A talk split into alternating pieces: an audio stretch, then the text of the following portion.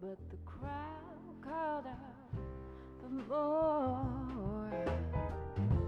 And the room was hung. 我没有觉得现在的生活无聊没有意思，因为我在听过载电台，把耳朵还给大脑。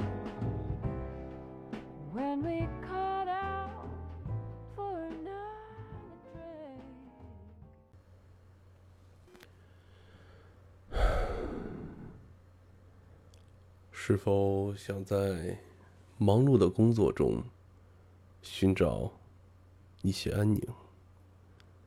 又或是想在纷纷扰扰的生活里找到属于自己的一片净土？是时候把你的耳朵还给大脑。欢迎收听过载电台。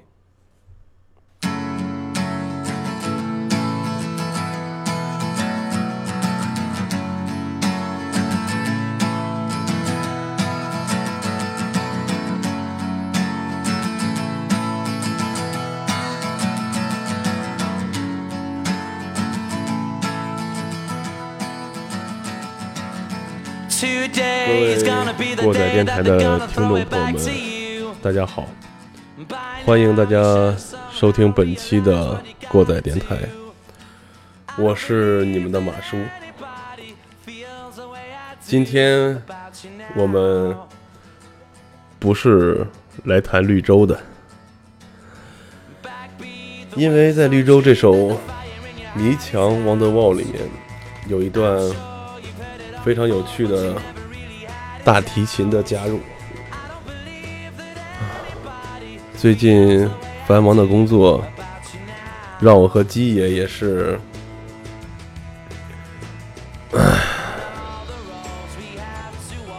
今天出门之前，我特意搜索了一个大提琴的歌曲目录，我发现这些低频的声音有助于你放松自己的心情。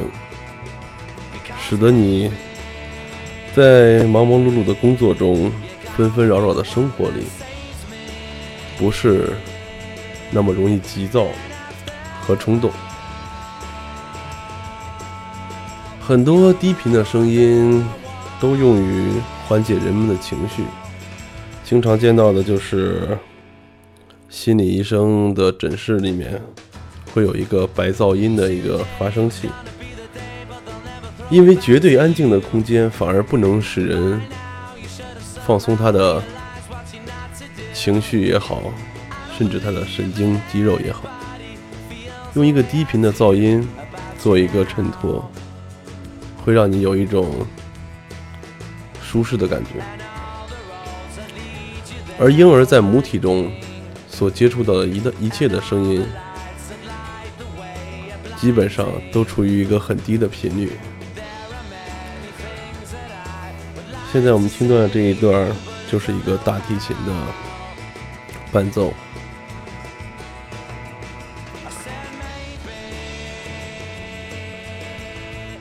说到大提琴呢，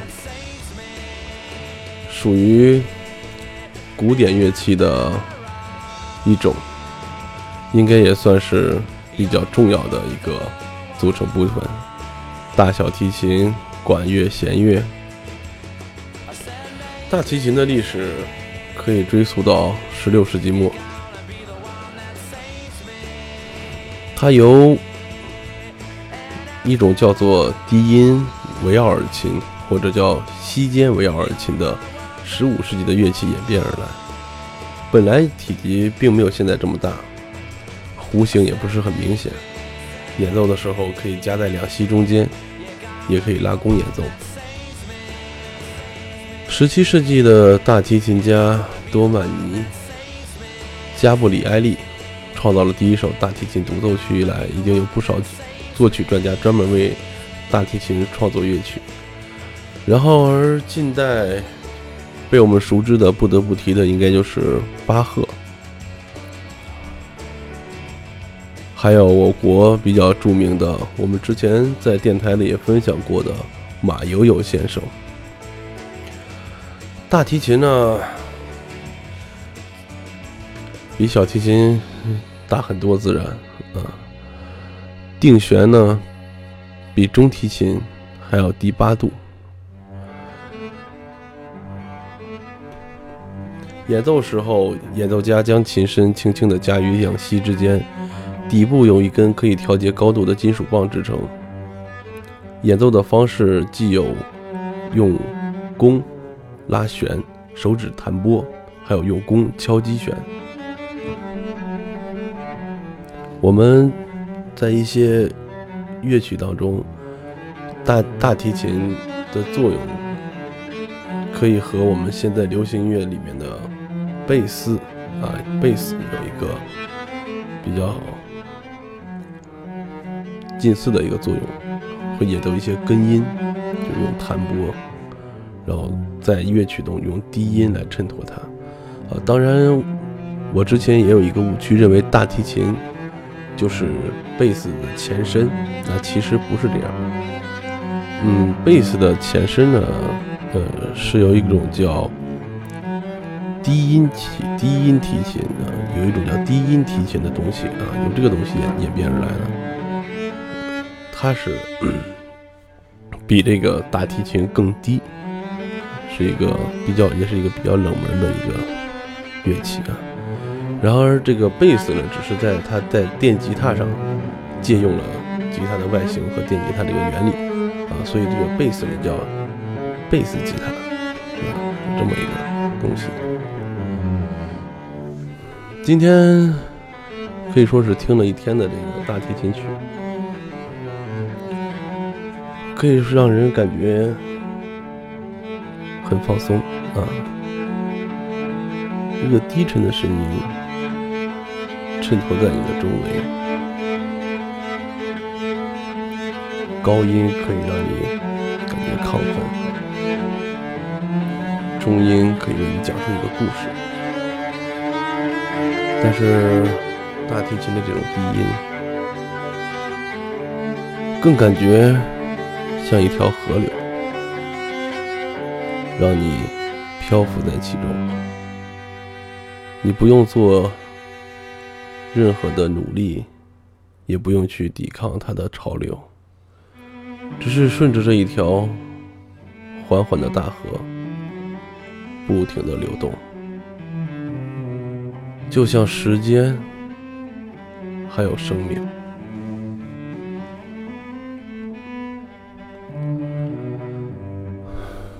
说到巴赫老先生。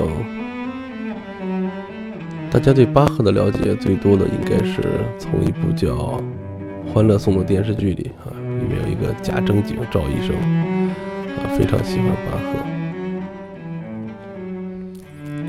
那么巴赫呢，是一个生于德国的啊，非常在巴洛克时期的一个德国作曲家，非常的出名啊。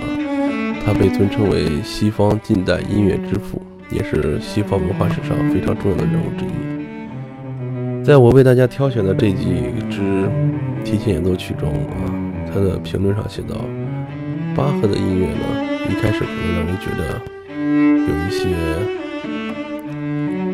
稀松平常，有些无趣。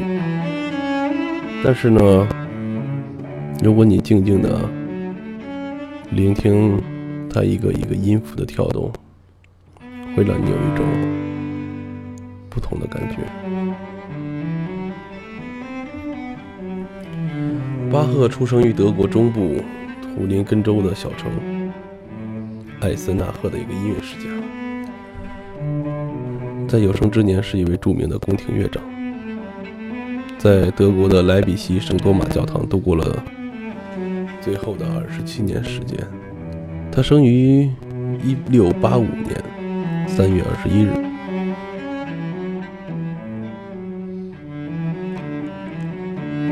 我们之前提到的马友友先生也演奏了很多巴赫先生著名的曲目。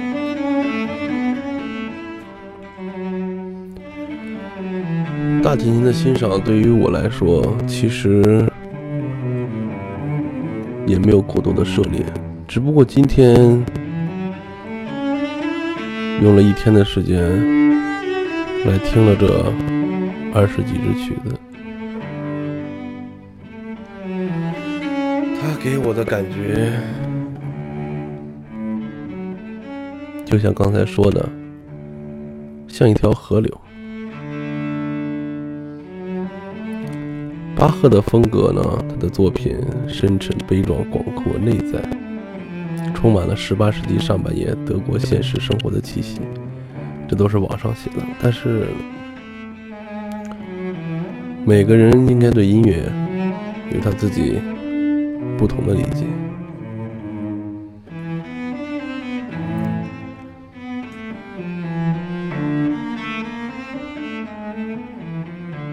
在提琴演奏当中呢，我们上次听到的那一首《Hush Little Baby》是 Bobby McFerrin 和马友友先生共同合作的。嗯，马友友先生呢，可以说是我国一个非常著名的华裔啊，不是我国，是华裔。马友友先生一九五五年十月七日出生在法国巴黎，他是一个毕业于哈佛大学和茱莉亚音乐学院的一个非常厉害的高材生，可以说是。一九五九年呢，由父亲启蒙学习大提琴，并和家人迁居纽约。马友友先生还获得过联联合国的和平使者，他也多次获得了格莱美奖。其中呢，比较出名的有几首电影配乐，我们可以让大家分享一下。嗯，这有一曲非常出名的《惊蛰》，《惊蛰》就是《东邪西毒》王家卫的《东邪西毒》里面《惊蛰》。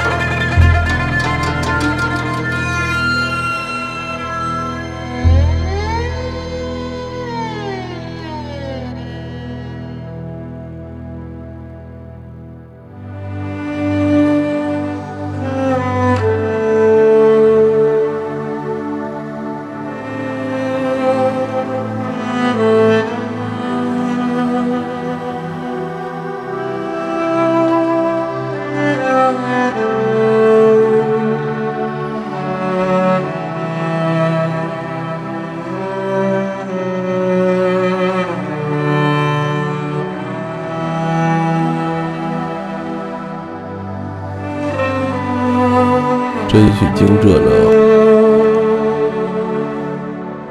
道出了江湖的凶险，儿女的情长，还有在那广袤的沙漠中，一个人守着他的故事，等待另一个人一起来分享的寂寞。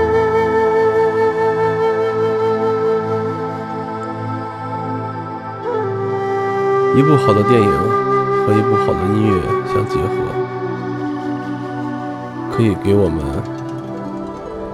史诗般的享受。稍待也会开启你的贤者模式。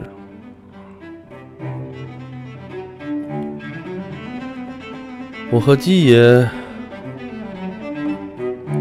重新开始录制节目以来，已经连续录制了。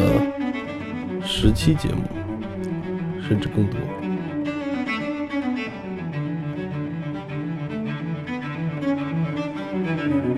平时工作繁重的记忆能够在每周抽出时间和我一起用几个小时甚至更长包括后期的剪辑制作我想我们并不只是喜欢造的，我们只是喜欢音乐。虽然今天没有和基爷一起录制这一期节目，但是基爷对提琴还是很有研究，因为他自己曾经学习过很长一段时间小提琴。我相信如果有他在，这期节目应该会更精彩一些。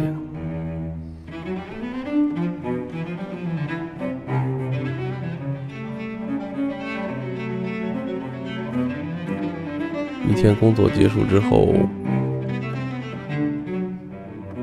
听一听这样的音乐，也不失为一个放松的好办法。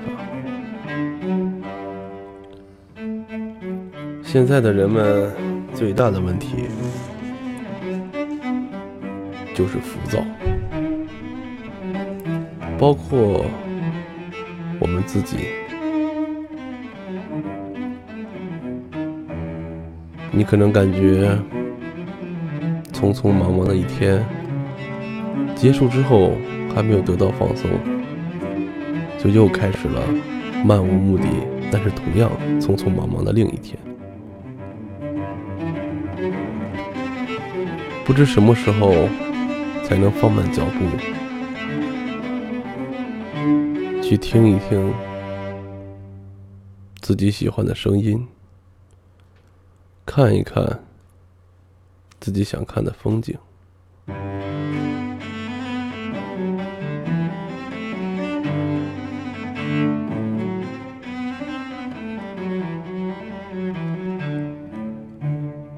听音乐吧，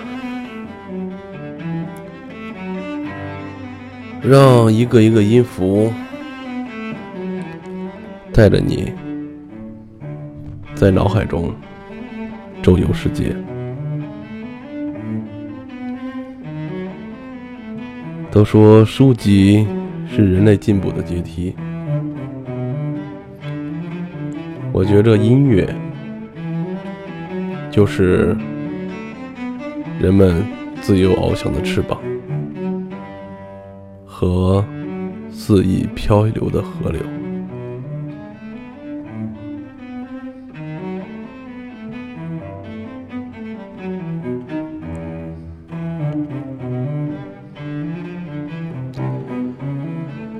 其实有时候也会想到，时间并没有流动，只是我们在其中匆忙的穿行，而一路走来，能留在心底的又是什么？我相信每个人都有他不同的答案。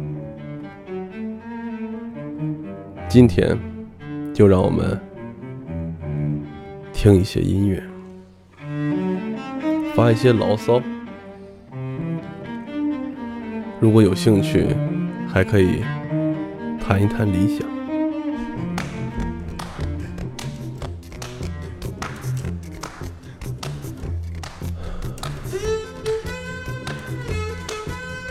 现在我们听到的这一首，就是之前跟大家分享过的。Hush little baby，别哭，小宝贝。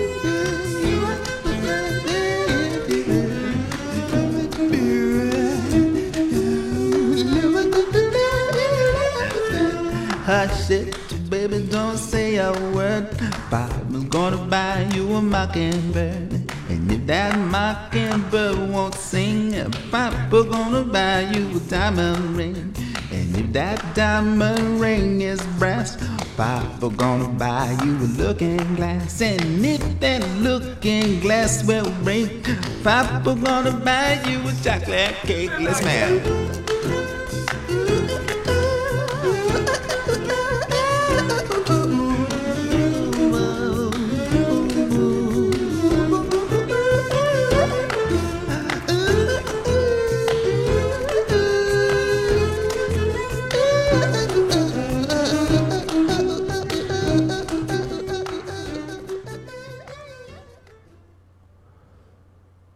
刚才大家听到的就是我们之前在节目中分享的那一首《Hush Little Baby》，是 Bobby mcfrain 和马友友先生合作的一曲阿卡贝拉加提琴的演奏，非常动听的一首童谣的改编。宝贝，别哭。然后我们现在来到的呢，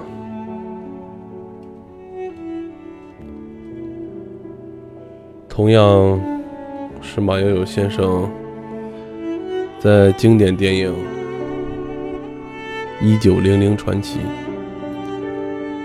被我们熟知的名称叫《肖申克的救赎》，还有一个很脑残的港版译名叫《激情一九零零》。电影中的主角安迪蒙冤入狱，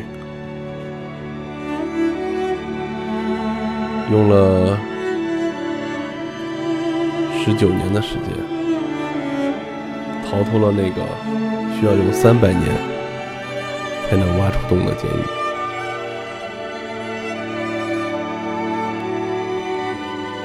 生活中。总会遇到这样那样的挫折，我们有很多选择，每个人都会犯错误，但是每个人都有的选择。我们可以选择逃避，可以选择放弃，也可以选择迎难而上。当然。只要你觉得选择是对的，那就无所谓。不要在乎别人的想法和看法。我国著名音乐人大张伟经典语录：“世上无难事，只要肯放弃。”这是一种很朋克的心态。当然，故事中的主角安迪选择了坚持，坚持就是胜利。但是生活中，又有多少人能做到坚持呢？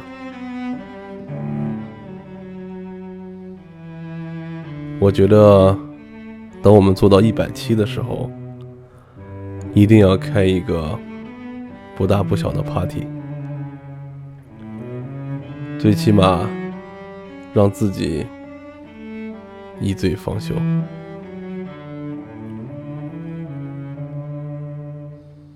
今天和大家分享的这些。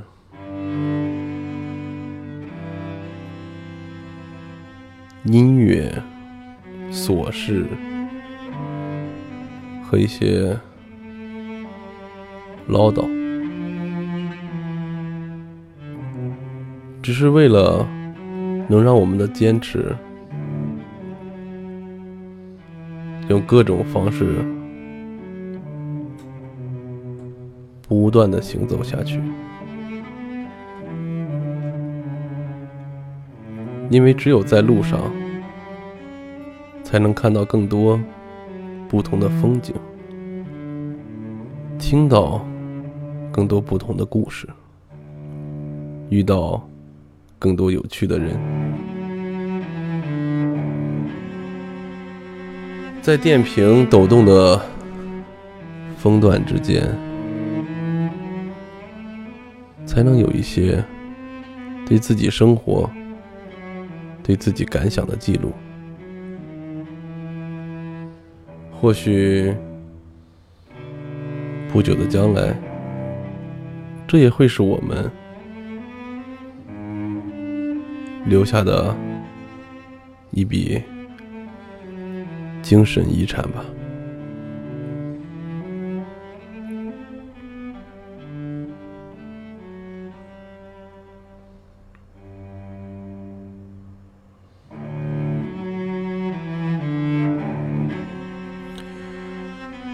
在节目的最后，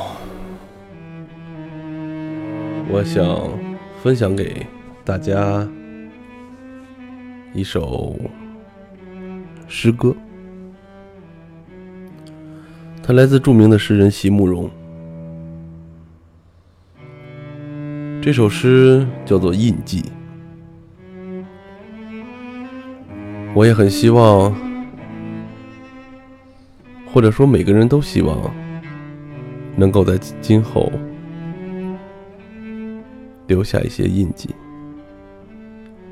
或者说，就像诗里写的，遇到了一个让你心动的人，他自然会在你的心中留下印记。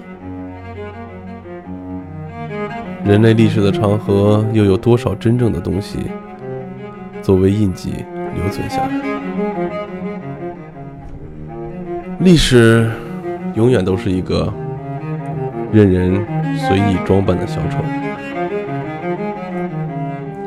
下面分享给大家这首诗《印记》。不要因为也许会改变。就不肯说那句美丽的誓言。不要因为也许会分离，就不敢求一次清新的相遇。总有一些什么会留下来的吧，留下来做一件不灭的印记，好让那些不相识的人也能知道，我曾经。怎样深深的爱过你？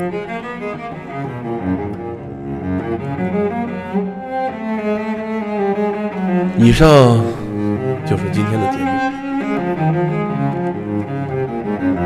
最后，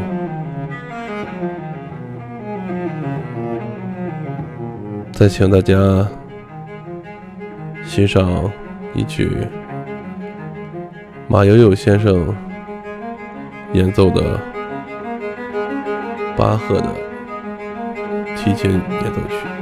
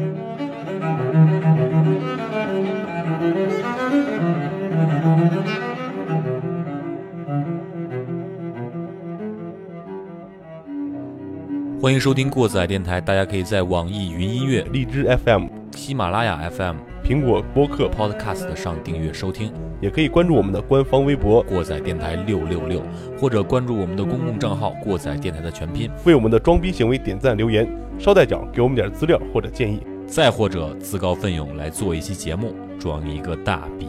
如果您觉得节目还不错，感谢您给我们打赏或者点赞，也希望您能把这份逼格分享给身边的朋友。